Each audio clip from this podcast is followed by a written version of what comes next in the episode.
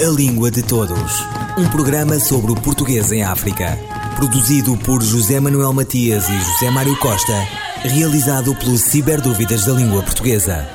A Língua de Todos.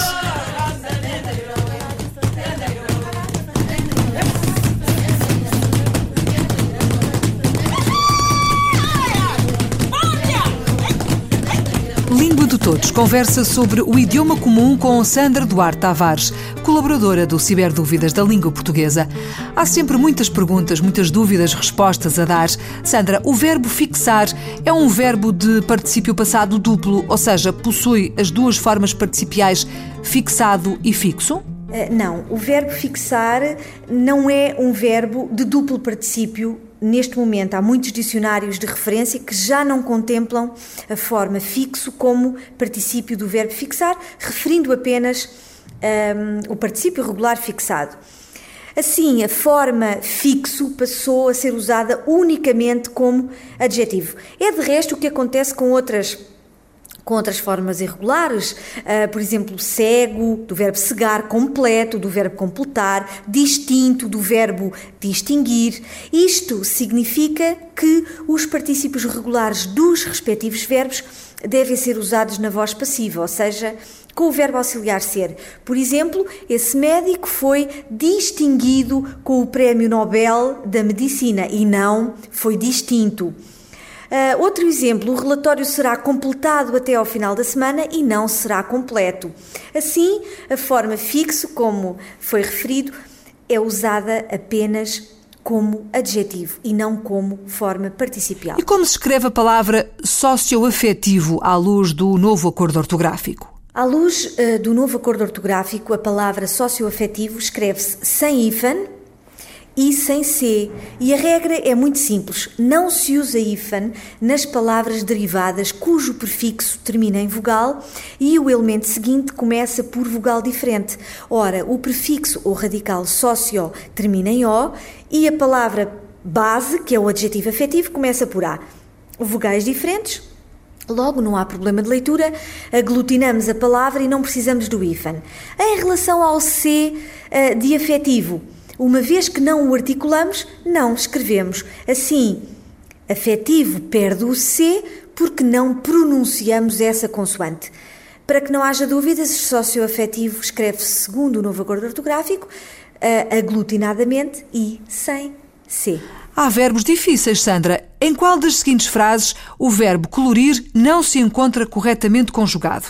As crianças colorem os desenhos, as crianças coloriram os desenhos ou as crianças coloriam os desenhos? A primeira frase apresentada, as, as crianças colorem os desenhos, contém uma forma verbal que não está consagrada em português, colorem.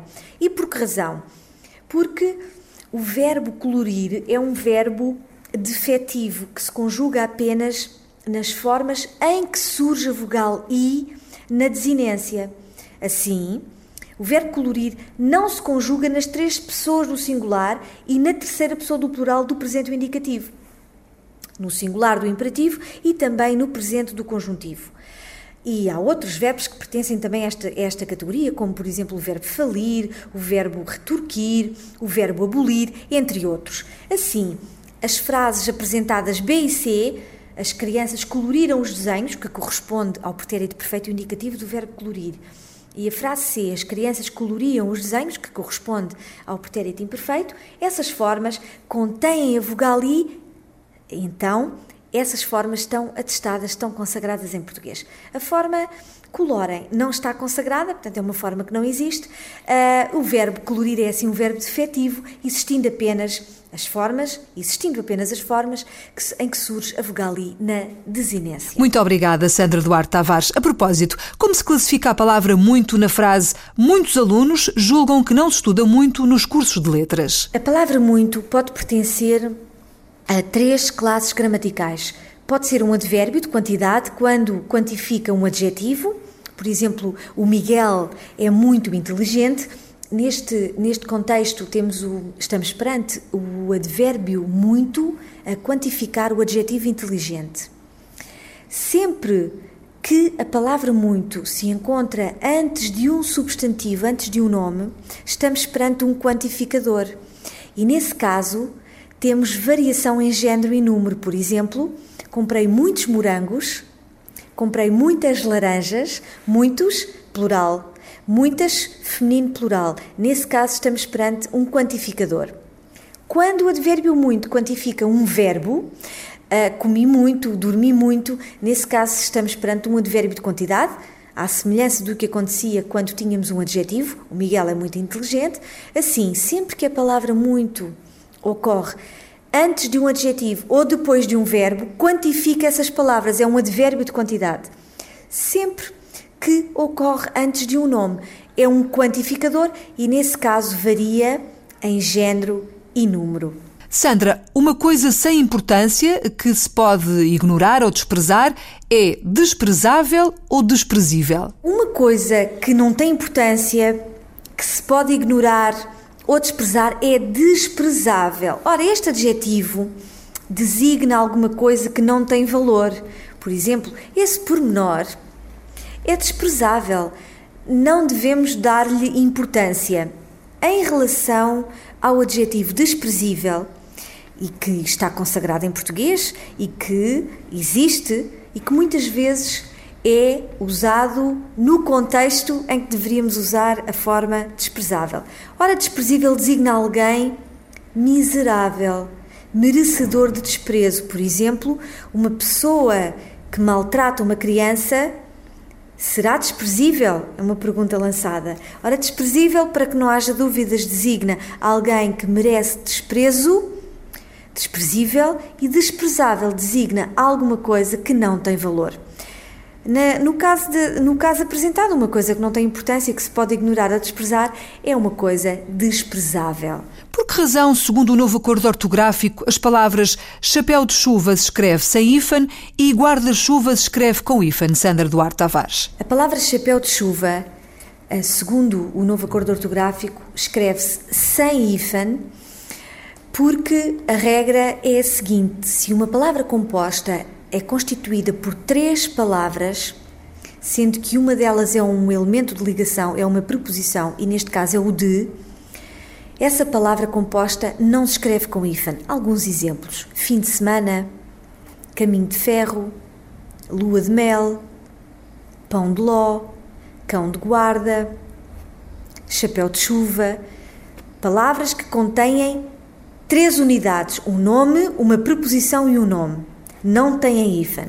Em relação a guarda-chuva, esta palavra é uma palavra composta, mas é constituída apenas por duas palavras. E segundo o novo acordo ortográfico, palavras compostas que são constituídas apenas por duas palavras, essas têm sempre hífen. Alguns exemplos: os dias da semana que mantêm hífen, segunda-feira, terça-feira, quarta-feira, primeiro-ministro, abre latas, porta-chaves, decreto-lei, mestre de escola, couve-flor têm sempre hífen palavras compostas que contêm duas palavras apenas.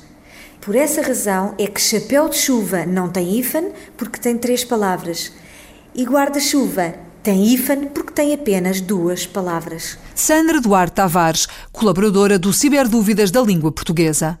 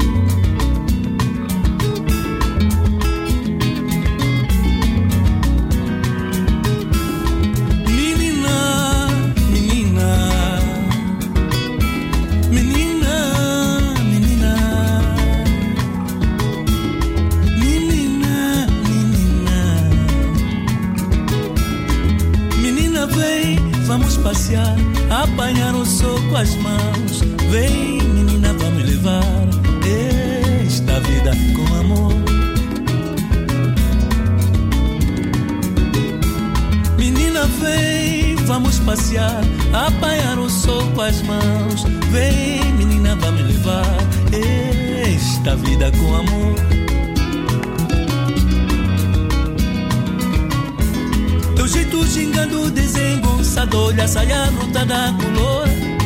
Oh, neguinha querida, quero teu beijo encantador. Este o jeito gingado, desengonçado, olha saia luta da color. Oh, neguinha querida, quero teu beijo encantador.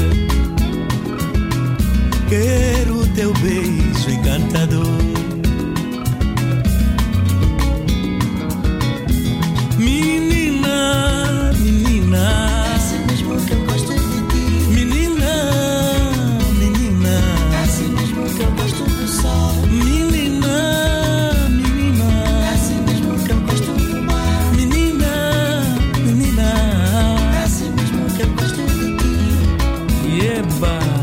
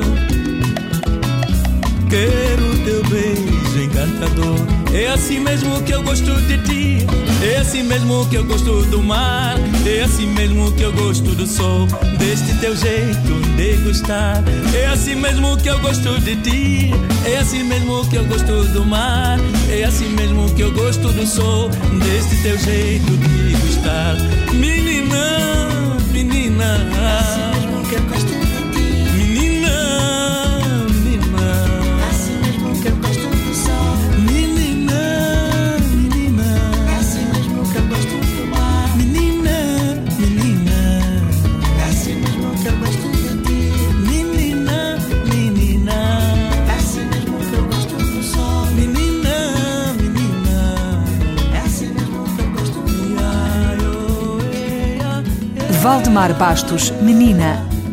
Depois do angolano Valdemar Bastos, voltamos às perguntas sobre alguns dos segredos da língua portuguesa. Sandra Duarte Tavares, que pronomes pessoais existem em português? O português é realmente uma língua uh, riquíssima, uh, lindíssima e complexa, é verdade. Uh, o português contém muitos pronomes pessoais contém os pronomes pessoais sujeito, que ocorrem precisamente em função, em, com a função sintática de sujeito. Eu, tu, ele, nós, vós, eles. Existem também os pronomes pessoais complemento direto. Me, te, o, a, nos, vos, os, as. Por exemplo, eu vi-te na biblioteca. Eu encontrei-o na, na livraria. Existem também os pronomes pessoais complemento indireto. Me, te, lhe, nos, vos, lhes por exemplo, que correspondiam no latim ao caso dativo. Por exemplo, eu telefonei ao João, eu telefonei-lhe. Correspondem a, são, são constituintes que têm a função sintática de complemento indireto. Mete-lhe nos vos-lhes. Nós temos ainda os pronomes pessoais reflexos. Mete-se nos vos-se. Por exemplo, a noiva maquilhou-se sozinha. Eu maquilho-me, tu maquilhas-te, ela, ela maquilhou-se. Mete-se, nos vos-se. São, correspondem ao paradigma dos pronomes pessoais reflexos. Finalmente, temos os pronomes preposicionados: o mim, o ti, o si, ele, ela, nós, vós, si. Por exemplo, comprei esta prenda para ti. Comprei esta prenda para ele, para ela.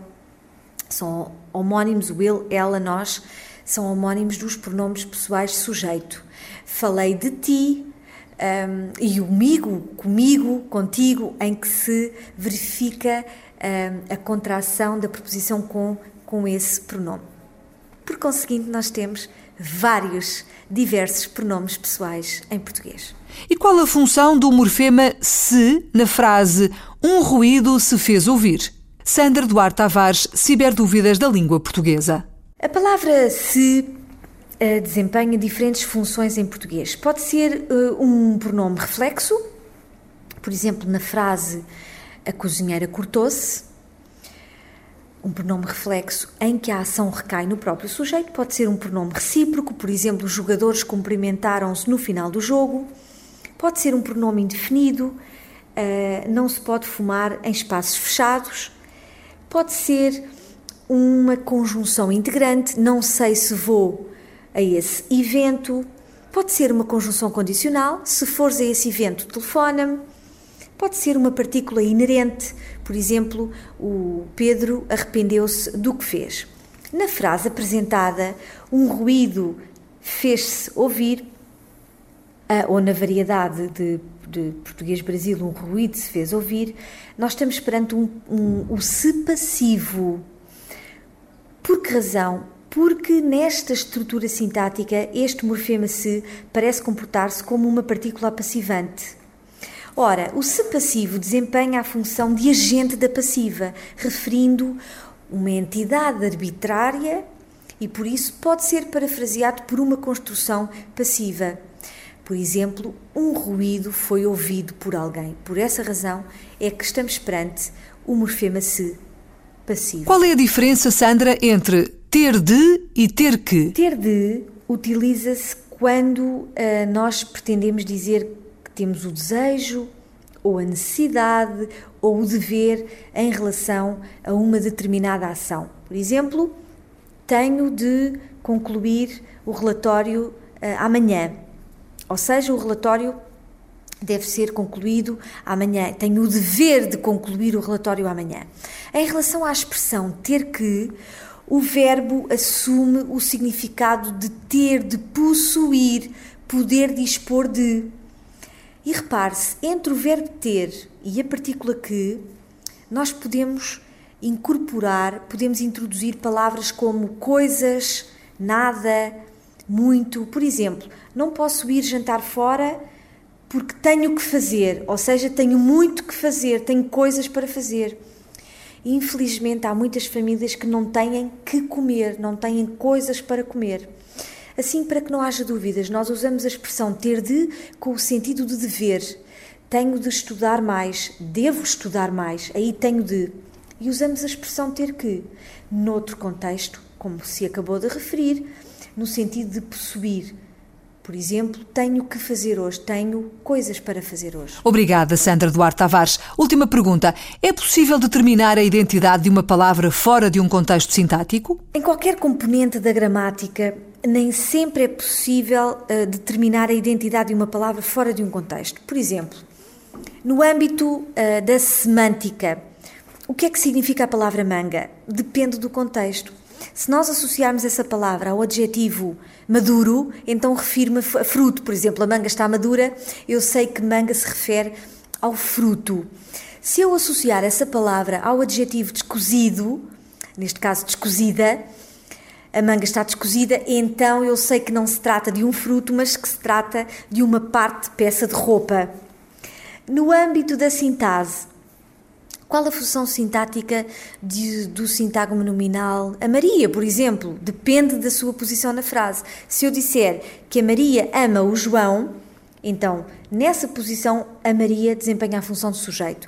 Se eu disser o João ama a Maria, a Maria já ocupa outra posição na frase, então desempenha a função de complemento direto. Depende do contexto sintático, esse sintagma nominal irá desempenhar uma função sintática diferente em função da sua posição na frase. No domínio da morfologia, por exemplo, podemos perguntar a que classe gramatical pertence a palavra jantar. Depende. Numa frase como vou jantar fora, então estou perante um verbo. Mas se eu disser que o jantar está na mesa, estou perante um nome. Ou, por exemplo, uh, está em cima da mesa o fio elétrico. Elétrico, nesse, nesse contexto sintático, é um adjetivo, mas se eu disser eu gosto muito de andar de elétrico, nesse contexto sintático estamos perante um nome, o meio de transporte. Portanto, uh, nem sempre é possível determinar a, a identidade de uma palavra fora de um contexto sintático. Sandra Duarte Tavares, colaboradora do Ciberdúvidas da Língua Portuguesa. Um, dois, três, e... Que as virgens iam à procura de luz. Já o sabíamos.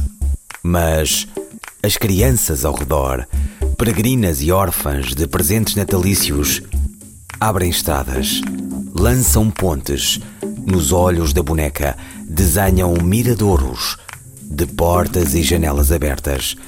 No olho das estrelas, gordas de emoção, e o olho a olho correm, fazem travessuras e dormem o sono da serenidade, dando ao azul do rosto o arco-íris de cada dia. Cursino fortes, sinos de silêncio, canções e aicais. Um dos nomes maiores da poesia cabo-verdiana, Cursino Fortes despediu-se este ano e partiu. Sinos de Silêncio é o seu último testemunho. À dimensão épica e lírica acrescenta-se nesta obra quase póstuma uma tensão essencial, a vida que se esvai, que se potencia, que permanece na palavra ouviram Língua de Todos, as despedidas de Filomena Crespo, João Carrasco, José Manuel Matias, José Mário Costa, Luís Carlos Patraquim, Miguel Roque Dias e Miguel van der Kellen. A Língua de Todos, um programa sobre o português em África, produzido por José Manuel Matias e José Mário Costa, realizado pelo Ciberdúvidas da Língua Portuguesa. A Língua de Todos.